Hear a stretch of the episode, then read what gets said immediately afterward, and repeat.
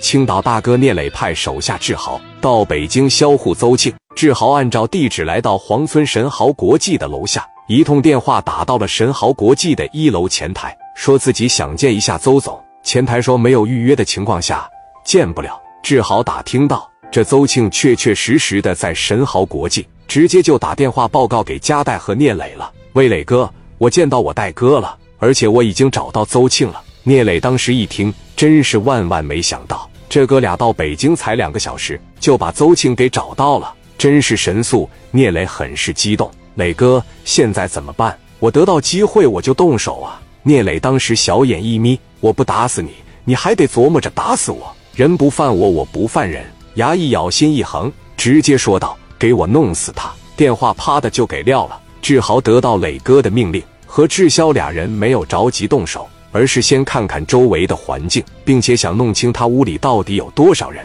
不能鲁莽行事。俩人合计合计，决定先在下面守着他，不信他窝在里面不出来了。转眼间已经来到了晚上了，霍海给邹庆打电话约他吃饭，说道：“小庆，你过来吧，我再给你介绍几个大老板，地点就定在朝阳区。”挂掉电话，周庆穿上西服，告诉自己的保镖保护好我，然后去找霍总吃饭。七八个保镖在后边跟着他，从楼上就往下走。志豪和志霄当时抬头一看，办公室的灯关了，知道这是下来了。俩人下意识的就摸腰眼上的家伙事，啪的一撸上，保险一打开，做好了随时打邹庆的准备。只要发现你露头，直接就打。但是邹庆这个小子有个毛病，鬼点子贼多。这又因为加带给这么个下马威，此时提防的这个心事特别严重。从楼上往下走的时候。